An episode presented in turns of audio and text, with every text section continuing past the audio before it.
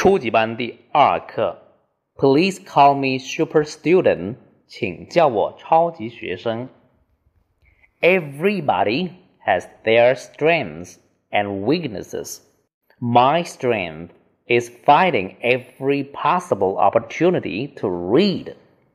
Reading can give me more knowledge, which is useful and valuable in the future.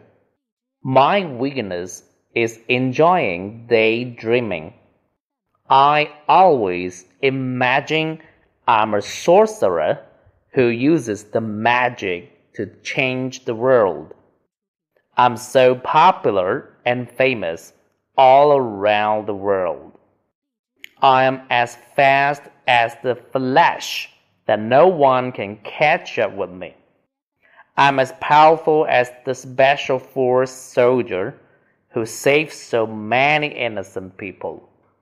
In a word, I'm a super student in my fantasy who always conquer the difficulties easily. 这节课的很多内容都是重复上学期所学的内容。如果复习比较认真的同学，就会觉得比较轻松哈。看生字，strength，力量、强项、优点。 weaknesses 弱点，possible 有可能的，valuable 珍贵的，daydreaming 白日梦，imagine 想象，flash 闪电，闪电侠，popular 受欢迎的、流行的，famous 着名的。 Special Force 特种部队，Soldier 士兵，Innocent 无知的、无辜的，我们都学过哈。Fantasy 幻想，Conquer 征服。我再读一次。Everybody has their strengths and weaknesses. My strength is finding every possible opportunity to read.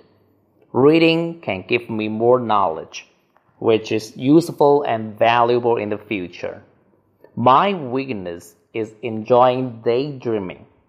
I always imagine I'm a sorcerer who uses the magic to change the world.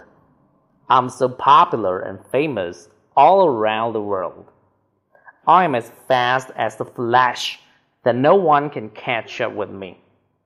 I'm as powerful as a special force soldier who saved so many innocent people.